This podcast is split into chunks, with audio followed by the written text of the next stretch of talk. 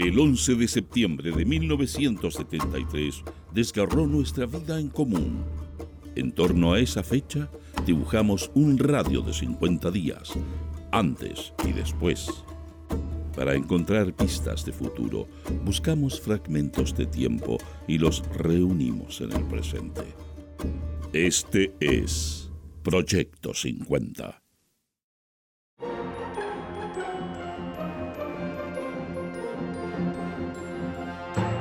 Buenos días. Estas son las principales noticias del lunes 10 de septiembre de 1973. Portadas. El siglo. Chileno, el pueblo te llama a sus filas. CUT acelera la defensa del gobierno legítimo. Derecha criminal apura planes para guerra civil. Expresidentes de C, contragolpe y enfrentamiento. Goleando a brasileños, se despidió Chile. El 26 juega con la Unión Soviética. Iglesias oran por paz en Chile. Emocionante acto ayer en la Plaza de la Constitución. Ayer se entregó trigo a todos los molinos de la capital, a pesar del sabotaje terrorista de la derecha. El Mercurio.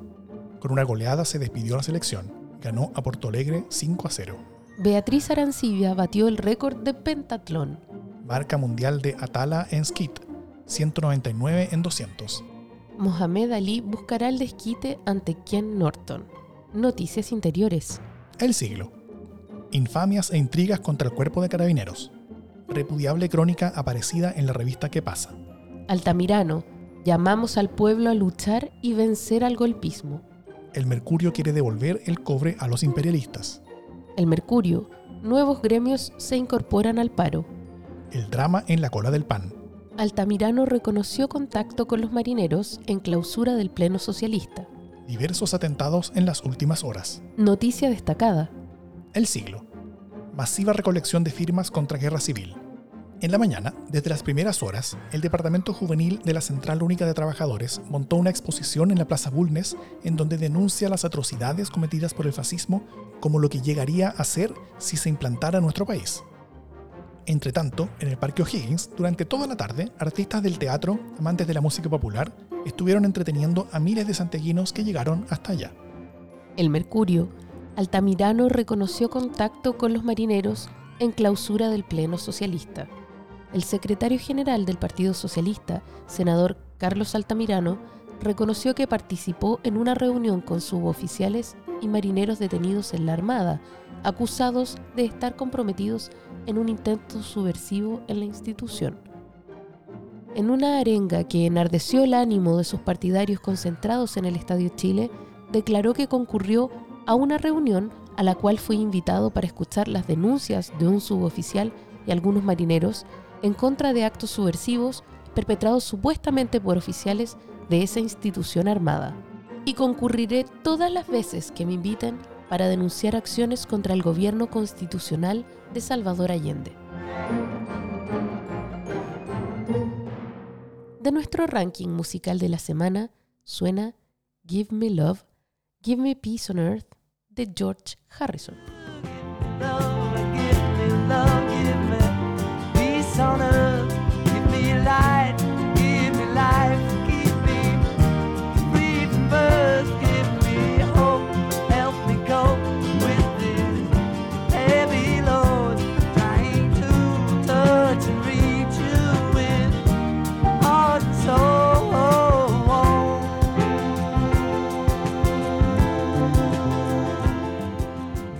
Mientras los diarios publicaban las noticias que acabas de escuchar, en Chile ocurrían otras cosas que no estuvieron en titulares y que solo conoceríamos por documentos, libros y testimonios años más tarde.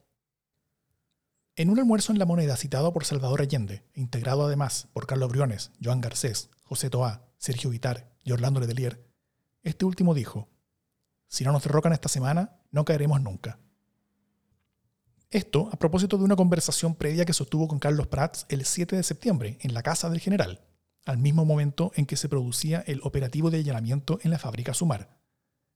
En esa oportunidad, Prats le dijo, Mira Orlando, las cosas han llegado a un nivel tal que, si el presidente no toma medidas para sacar a algunos generales antes del viernes próximo, yo creo que el jueves o viernes 14 de septiembre se produce el golpe de Estado. Los generales a los que hacía referencia Prats eran Oscar Bonilla, Sergio Orellano Stark, José Manuel Torres de la Cruz y Héctor Bravo. César Mendoza firma hoy el documento de su adhesión al golpe de Estado. Falta un día para el golpe de Estado. Solo me cabe decirle a los trabajadores, yo no voy a renunciar. La presidencia central del país, de la unidad central y de Bogotá y Abonante. Las Fuerzas Armadas y de Orden han actuado en el día de hoy solo bajo la inspiración patriótica Es 12 de septiembre de 1973. Ha pasado un día desde el golpe de Estado. En este día, no se imprimen diarios de circulación nacional. Según el archivo de la Vicaría de la Solidaridad, al Estadio Chile llegan 600 prisioneros provenientes de la Universidad Técnica del Estado. Se dicta el decreto ley número 5, que señala que el estado de sitio decretado por conmoción interna debe entenderse como estado o tiempo de guerra. Patricia Verdugo escribe, desde el aeródromo de Cerrillos en Santiago y bajo estricta reserva, es trasladado el cuerpo del presidente Salvador Allende a la base de Quintero y desde allí al cementerio Santa Inés de Valparaíso, donde es enterrado en compañía de su viuda, su hermana Laura, sus sobrinos Eduardo y Patricio Grove, su sobrino nieto Jaime Grove y su edecán aéreo Roberto Sánchez. Ese mismo día, por la tarde, Beatriz Allende parte al exilio en Cuba. Fue el día más triste de mi vida, dijo Hortensia Bussi.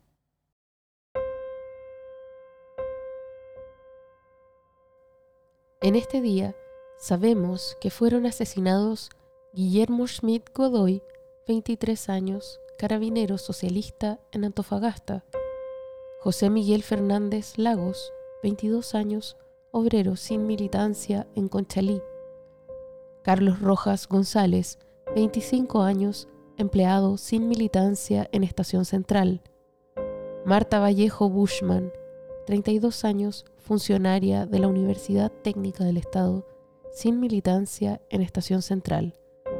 Rosa Fuentes Obando, 17 años, operaria de taller de costura, socialista en Independencia. Fernando González Toñarelli, 26 años, sin militancia en Independencia. Sonia Norambuena Cruz, 34 años, dueña de casa, sin militancia en La Cisterna. Luis Pinto Rodríguez, 17 años, cargador sin militancia en La Cisterna. Luis Retamal Parra, 14 años, estudiante de enseñanza básica sin militancia en La Cisterna. Raúl Sepúlveda Catrileo, sin militancia en La Cisterna. Carlos Durán Durán, 28 años, obrero de la construcción sin militancia en la Florida. Jaime Aldoney Vargas, 30 años, constructor civil socialista en Limache. Adriana Dote Méndez, 27 años, dueña de casa sin militancia en Lo Espejo. Óscar Salas Parra, 20 años, sin militancia en Lota. Irma de los Mozos Corbalán, 19 años, estudiante universitario sin militancia en Ñuñoa. Sergio Stack Corbalán, 53 años, sin militancia en Ñuñoa.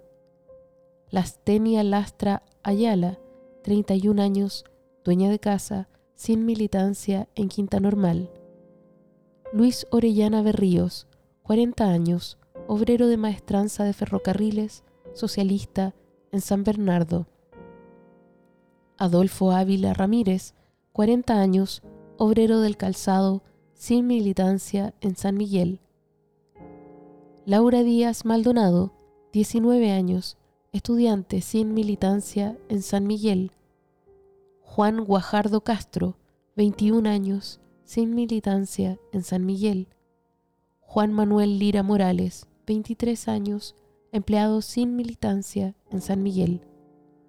Marco Navarrete Clavijo, 10 años, estudiante de enseñanza básica sin militancia en San Miguel. Juan Ortiz Quiero, 28 años, obrero sin militancia en San Miguel.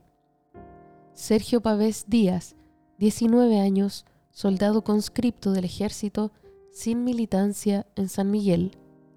Armando Ponce Lascano, 23 años, obrero textil de Sumar, sin militancia en San Miguel. Sonia Villalobos Perinetti, 29 años, dueña de casa, sin militancia en San Miguel. Rosamel Salas Ovalle, 53 años, pequeño agricultor comunista en San Vicente de Tahuatahua. Carlos Abarzúa Zamorano, 30 años, empleado sin militancia en Santiago. Gilberto Albornoz Calderón, 69 años, suplementero, sin militancia en Santiago. Julio Antilef Gaez, 19 años, soldado conscripto del ejército, sin militancia en Santiago. Hugo Araya González, 37 años, reportero gráfico de la Universidad Técnica del Estado, socialista en Santiago. René Castillo Barrientos, 21 años, empleado sin militancia en Santiago. José Castro Nieto, 35 años, sargento segundo del ejército, sin militancia en Santiago. Miguel Ángel Cisterna Bocás, 17 años, estudiante sin militancia en Santiago. Mercedes Corredero Reyes, 9 años, estudiante de enseñanza básica sin militancia en Santiago. Moisés Cosio Pérez, 32 años, sin militancia en Santiago. Norma Flores Flores, 22 años, sin militancia en Santiago. Francisco Gfel Enríquez, 28 años, maestro fiambrero sin militancia en Santiago. Drago Goyanovich Arias, 23 años, chofer de la Embajada de la República Democrática Alemana, comunista, en Santiago. Rodolfo González Jara, 43 años, comerciante sin militancia en Santiago. Ramón Jiménez Cadieu, 26 años, teniente de carabineros sin militancia en Santiago. Tito Kunze Durán, 42 años, empleado textil, burger, socialista en Santiago. Julio Martínez Lara, 26 años, funcionario SEAM Corfo, sin militancia en Santiago. Enrique Maza Carvajal, 24 años, estudiante universitario sin militancia en Santiago. Miguel Miranda Silva, 24 años, obrero sin militancia en Santiago. Luis Navarro Peña, 46 años, obrero sin militancia en Santiago. Eduardo Ojeda Dieselcoen, 30 años, ingeniero MIR en Santiago. Sócrates Ponce Pacheco, 30 años, abogado del MIMBU, interventor de Indumet, socialista en Santiago. Ignacio Riquelme Gárate, 29 años, mecánico sin militancia en Santiago. Luis Ross Hernández, 20 años, estudiante sin militancia en Santiago. César Salazar Riquelme, 23 años, empleado comunista en Santiago. Arturo San Martín Sutherland, 36 años, empleado de Quimantú, socialista en Santiago. Luis Sánchez Aldunate, 29 años, comerciante de feria libre sin militancia en Santiago. Domingo Santos Muñoz, 55 años, comerciante sin militancia en Santiago. Benito Torres Torres, 57 años, instalador sanitario sin militancia en Santiago. Miguel Zamorano Valle, 24 años, empleado sin militancia en Santiago. En este día también fueron detenidos Susana Gómez Andrade, 31 años, dueña de casa, sin militancia en Arica. Herminio Soto Gatica, 44 años, subdelegado de gobierno sin militancia en Coyhaique. Juan Sendán Almada, 22 años, empleado del Hotel Tupahue, Movimiento Tupamaro, en Las Condes. Alberto Fontela Alonso, 26 años, artesano, pescador, simpatizante tupamaro en Las Condes. Tulio Quintiliano Cardoso, 29 años, ingeniero Cora, PC Brasil, en Las Condes. César Flores Baeza, 30 años, funcionario de la Cora, socialista en Los Ángeles. Juan Miguel Yáñez Franco, 25 años, carpintero comunista en Los Ángeles. Vitalio Mutarello Sosa, 28 años, obrero de Soquimich, socialista en María Elena. Seferino Santis Quijada, 31 años, gasfitter industrial, MIR, en San Antonio. José Guillermo Purrán Treca, 38 años, funcionario de la Cora, sin militancia en Santa Bárbara. Julio Rubio Yancao, 36 años, pequeño agricultor sin militancia en Santa Bárbara. Juan de Dios Rubio Yancao, 38 años, pequeño agricultor sin militancia en Santa Bárbara. José María Tranamil Pereira, 47 años, pequeño agricultor sin militancia en Santa Bárbara. Yactón Juan Toc Guzmán, 26 años, estudiante universitario, MIR, en Valparaíso. Todos fueron hechos desaparecer. La mayoría de ellos siguen desaparecidos.